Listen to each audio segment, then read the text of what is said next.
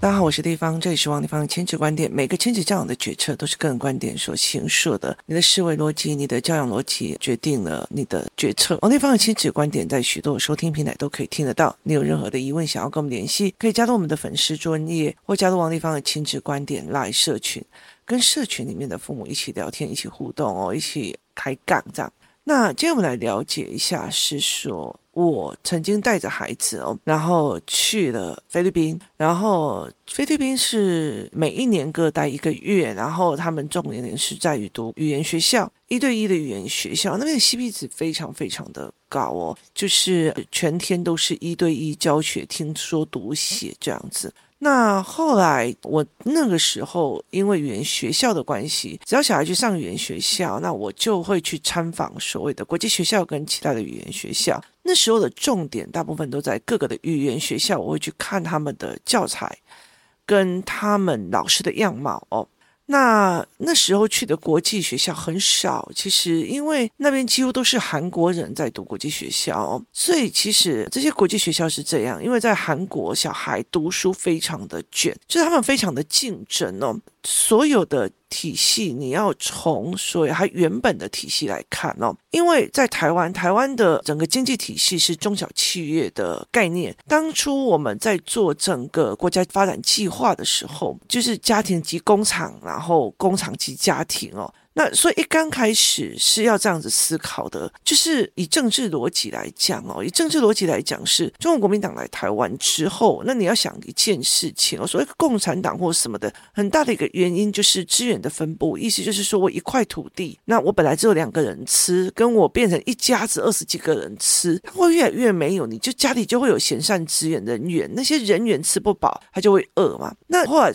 中国才会有所谓的一台化，就是你不要生太多，生太多到最后你吃不饱，然后又会起来抗争这样。那台湾的方式是劝导的方式，叫你两个孩子恰恰好。整个的逻辑是我的资源是可以的，可是他毕竟是把大军带过来哦，所以那个时候我们必须比中国更早要所谓的开放。为什么？因为你要让所有的人都吃得了饭哦，所以他就做了很多的政策。那包括有一些政策，这就是说不可能叫所有人都去做农，因为台湾的土地就那么小。所以后来他们就有什么工厂及家庭、家庭及工厂。那那个时候就会有我们很老很老一辈的人，他们拿了一个皮箱出国去。找商业的机会，所以去要订单。所以以前早期的那种老人家会讲，嘿，积累卡棒的叹气，就是所以我们那个时候十大建设一定要去做起来，是因为有很多人他需要去出国，还需要去做。所以我们是大部分都是中小企业哦，但是韩国不一样，韩国它主要去辅导它一个非常大的几个企业，比如像 LG 啊这样子的状况。整个国家资源都支援在这几个非常大型的企业里面，让他就啊，这时候电器很厉害啊，就支持一个大的企业去做这个，或者是支持大的企业去做造船哦。所以他们是所有的东西紧急在一个企业里面，他们要快速的用某一个品牌打开一个世界哦。所以我们的逻辑是完全不一样的哦。那很多在台湾的小孩，你就算像我们，就是。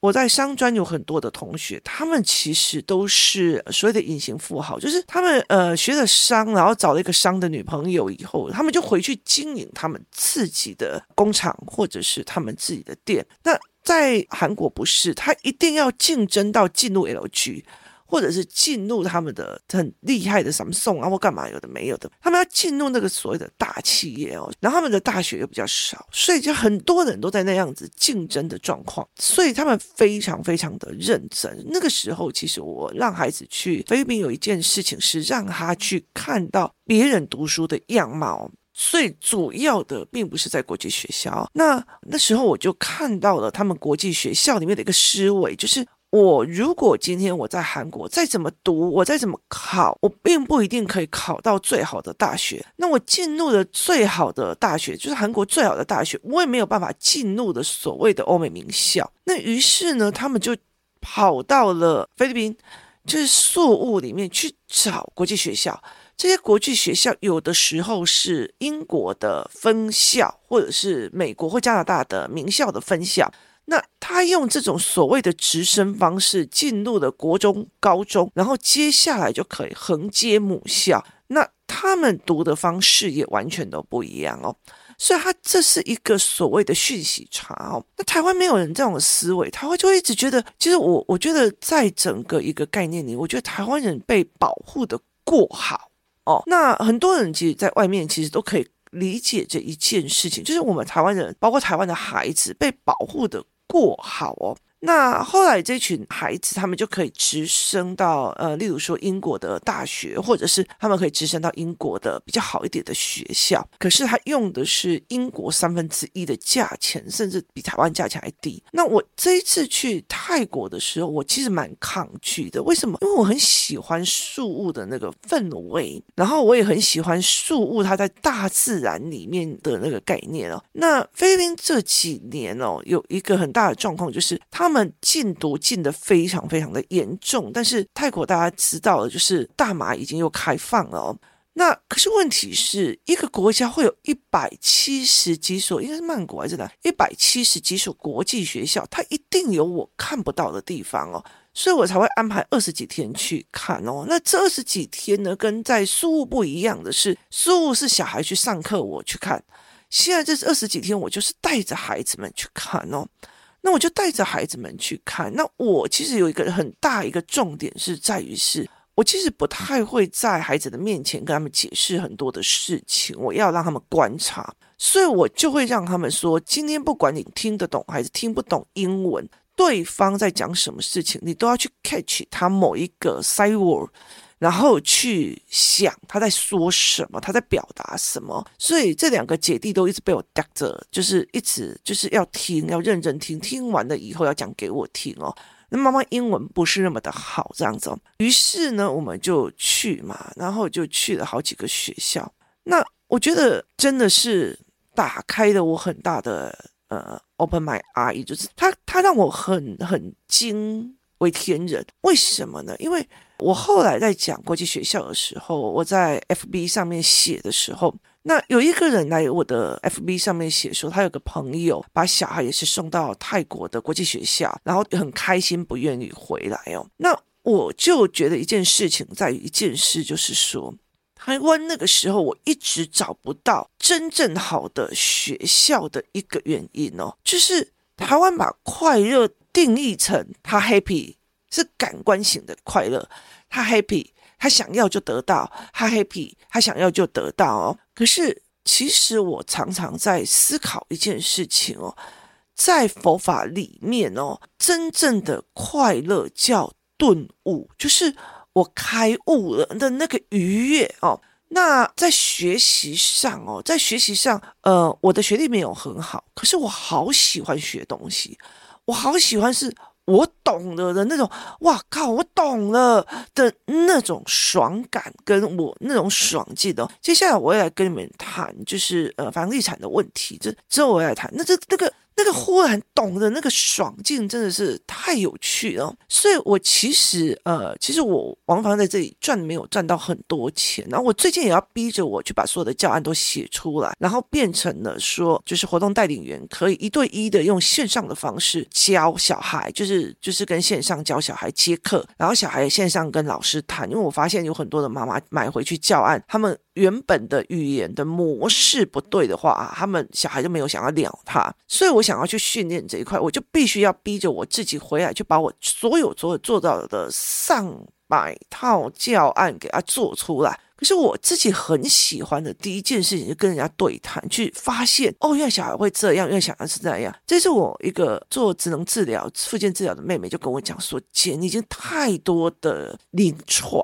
了，你一定要赶快把它弄出来，要不然的话，你这么累下去，你你没有办法把这些东西做成一个系统去留下来哦。”所以，我还开始改变我自己的方针，这样子。那。那个时候，我其实就会觉得，我喜欢那个思维的顿悟的感觉，而且我喜欢别人去告诉我说，我哪里的思维跟他不一样哦。例如说，有的人会要跟我讲说，哎，丽芳，我问你哦，那个呃，怎样怎样怎样怎样怎样。那其实很大一个认识是，是我在一边讲话一边思考的时候，我一定会有我自己的盲点。所以当我的孩子说：“妈妈，我觉得你这个思考的角度你没有考虑到什么的时候”，我就会非常非常的开心，因为我觉得他看到了我的盲点，因为他借由我的语言去看我的思考，而看到我思考后面的盲点。可是台湾没有这一件事情，台湾的养成没有让人有我顿悟了，我想通了。所以很多人常常在问我，为什么我的小孩成绩没有很好？可是问题是他们很 enjoy 在读书，或者很很 enjoy 在读英文或读数学，因为他们喜欢那个哦，我想通了的那种概念哦。那很多人就会小孩问就马上给答案，小孩问就马上给答案，然后甚至如果反问他们，也是在刁他们，而并不是在哎，我跟你讲，呃，这个角度我没有。思考到，或者我自己会站在这个角度思考，哎，就是它并不是一个观点与观点之间的交流，所以它就是没有办法达到这个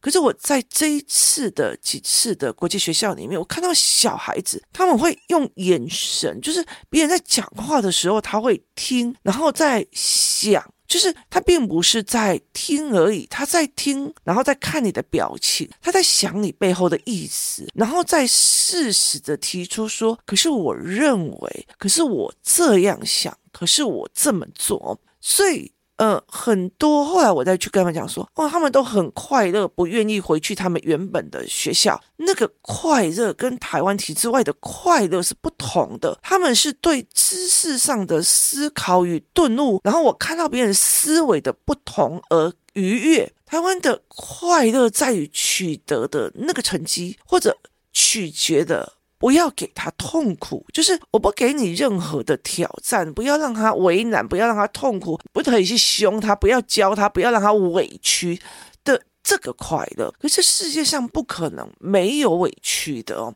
所以其实真正的快乐在于顿悟。所以后来到最后，我再去看他们这些国际学校怎么教的时候，甚至我有好几次故意让自己去看那些小孩在对谈。或者是对话，那我以我自己常常观察的角色来看，他们其实是我心目中会觉得，为什么我在台湾的体制外，或者是在台湾的学校里面看不到这样的风貌？就是孩子跟孩子在对谈的时候，他会倾下耳朵，然后来听，然后脑子在想的那个样貌，所以。因为台湾的小孩大部分就是眼睛空空的，然后听指令行事，要不然就是他在指令他人，就是我们有一个对错观。所以我以前会觉得说，诶，只要我教养得好的话，这个小孩 OK 的。可是我后来才会理解一件事情，就是这个对错观其实影响孩子的人生非常非常的大哦。那我才会理解说，哦。这些孩子不愿意回去的原因，并不是他们有任何的唱唱跳跳，也并不是这些小孩是多么的被取悦、被同理、被干嘛。他们其实有非常多的考试要考哦，例如有些要考 AP，有些要考 IB，有些要考一个很特殊的。其实。我后来，我女儿在陪着我这样子看完之后，她就是一边看一边上网，一边在划手机。然后别的小孩就认为说：“哎，姐姐也开始划手机。”他们就开始看阅读器。那我女儿是在看。你那个考试是什么？然后台湾有没有线上考试或线上辅导系统？我女儿讲的一句话，其实是让我觉得非常非常的有感触的。她讲了一句话说：“我们台湾人在追求的这些事情，包括考试成绩、有年英文，包括这些东西，包括我们在背的那些东西，包括老师鼓励你考的所谓。”的英文测验，在国外根本就没有人在采取这个层级的计量啊，就是没有人，就是你在一个所谓的苍蝇网里面的一个岛里面。去玩你自己的游戏规则。后来我女儿就在跟我讲说：“妈妈，你记不记得你以前曾经讲过，就是所谓的没有网络之前的留学生系统？就是如果我今天在没有网络的那个年代，例如说我跑到德国去留学，那就有个德国在台湾人协会的这个留学生系统，那个系统是封闭的，那个系统有他自己的游戏规则，甚至说哦，学长要有什么优先呃辅导学妹，然后就优先追逐权。”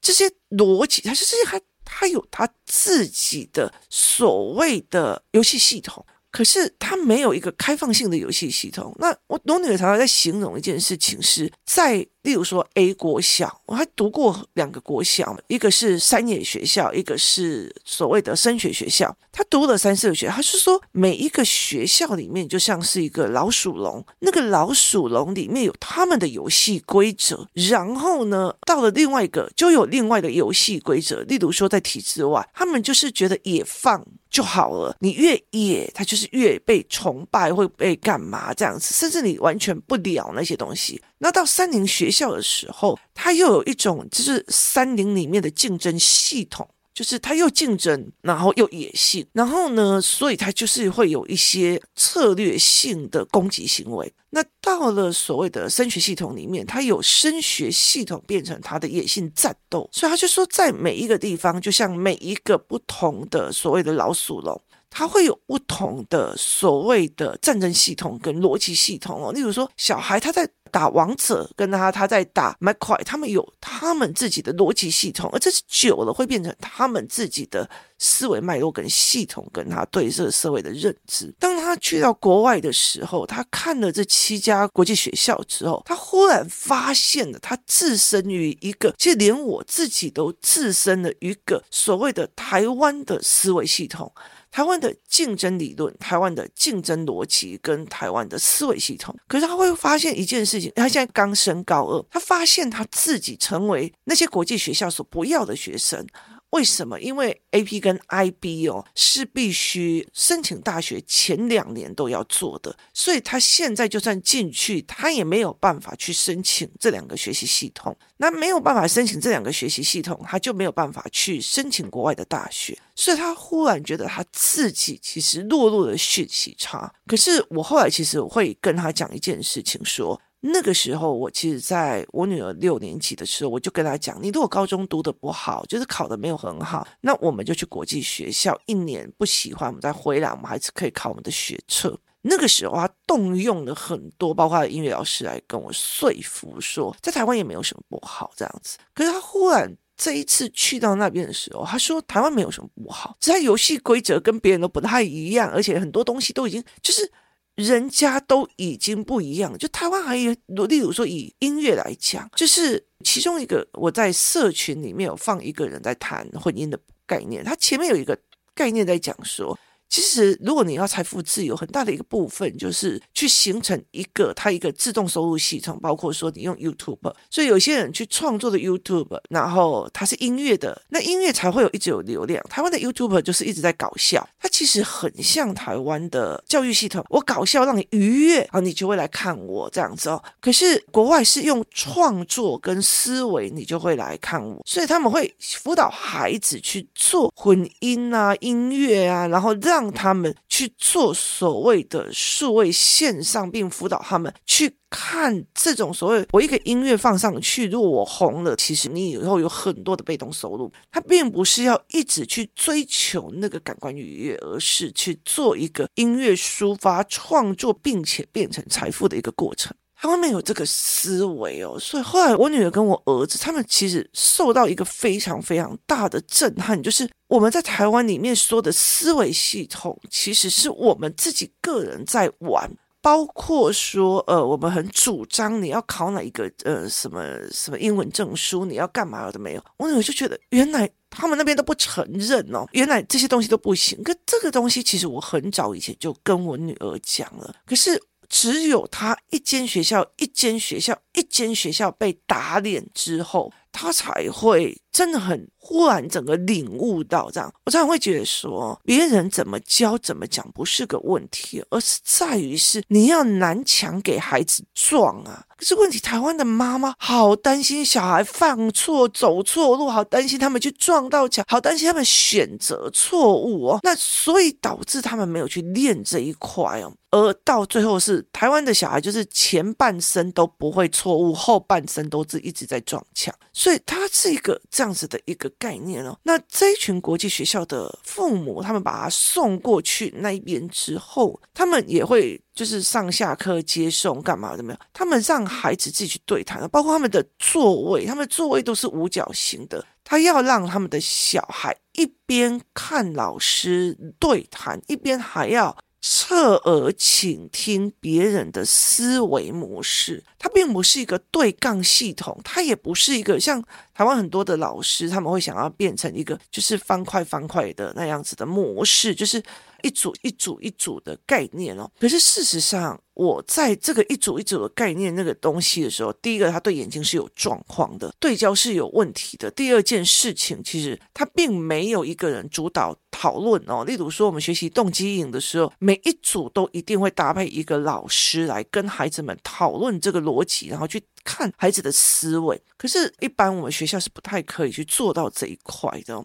那他们的作为是让你去倾听你朋友的概念了。台湾不是，台湾是压制朋友。我压制你，这一次我一百分呢，然后这一次谁？他们并不是一个合作的公司哦，所以它是一个，我常常会在讲说，台湾是一个。打死人，就是我碾压你，你碾压我的这个思维，它并不是一个合作的概念，所以它没有办法去做一件事情，是说，因为我跟人合作，而我产生的价值，而这个团体产生的价值，我常常在讲说，有钱人的思维跟企业主我的思维都是，我不想做我所有的事，所以你很有能力，我就辅导你来做右边这个事，你很有能力，我就辅导来做左边这个事，是一个共好的概念哦，所以你去看 M J 的概念还有很多的共好概念，我觉得在这整个。在这整个泰国的思维里面，他其实让我很明明显显的把这个共好，包括他协助孩子去挺清别人的思维，包括他们的思维逻辑的概念，包括他们孩子跟孩子相处的概念，他其实是站在一个所谓的资源拥有者分配资源的思维概念去做。所以我常常会在了解一件事情是，很多的时候，如果你的原生家庭是一个很贫穷、很贫穷状况。很很不好的，其实就算你后来翻身了，嫁到有钱人家庭，或干嘛？其实到最后，你如果没有根深蒂固去踩掉这种。就是我碾压别人，或者是我要杠别人，或者是我为了一个碗，我就要付出很多的情绪内耗。你你打破一个碗，我就一直骂，一直骂，一直骂，一直骂。为什么？因为我的资源是紧缩的嘛，所以我就会我就会一直骂你哦。就是你为了一个碗，你要去做精神内耗，非常非常的久这件事情哦。所以其实他们就是共好。那你要什么我帮你，你要什么又帮我，他们是互相利益交换的，然后思维交换的，所以我才会在那里面常。去看到到他们互相在讨论，然后思维，甚至他们在做所谓的资源交换。所谓的资源交换，就是你可以马上看得出来，就是我们弄到一。办哦，然后他们就是有几个妈妈就撮合在起来说：“诶，我认识什么什么的中介，我怎样怎样。”就他们就会开始做资源的交换。可是，在台湾有多少的人，他明明自己有手上有资源，他自己要去哦，我今天要去看哪一家学校，我今天要去做什么，他不会告诉任何人的。所以我们一直就觉得，你就是因为你内心觉得没有了，所以你就是要去收资源。他是抢别人的资源，但是他资源不跟别人交换哦，所以这才是一个很重要、很重要的一个概念哦。所以我后来在理解他们的思维，就是他们在这里面哦，在泰国里面，他有一个让我真正觉得很夸张的一个原因是他的国际性太强，就是。走到哪里，其实都是一个国际的城市哦。那我们接下来会讲它的房仲，还有我会讲他们的中介，还有会讲他们的所谓的博物馆。跟社会学习的氛围，这个东西其实是它真的让我觉得它吊打菲律宾的一个概念，因为它毕竟菲律宾似乎是一个岛，那马尼拉又有它自己的状况跟问题哦。但是问题也是一样，就是泰国它其实是一个大麻可以合法的国家，所以这个也是一个另外一个思维的概念哦。那整个很大的一个部分是。我今天，我今天如果在台湾卷成让你背那么多的书，到时候你考到的英文证照并不是国外要的，你考到的入学的评格标准也不是这个世界公认的。然后你就算读到最好的大学，你今天要进入其他名校的研究所也很难。可是他们走了一个弯道超车的方式去国际学校，而且这些国际学校的费用哦，也没有我们想象中的这么贵。我们从一年要一百万。看到五十万，看到三十万这样子的哦。那三十万其实跟台湾的很多国际学差不多的，可是他们有很多的思维概念，包括社会科的思维概念，包括数学科的思维概念，包括他的美术科的思维概念，包括他的英文的思维逻辑。其实你从他的配置的方式，跟他学习的教室的模式，跟他准备的器材有什么不同，你就可以非常非常的明显的知道。这有多大的差异点呢？我们会陆陆续续的跟大家分享。谢谢大家的收听，我们明天见。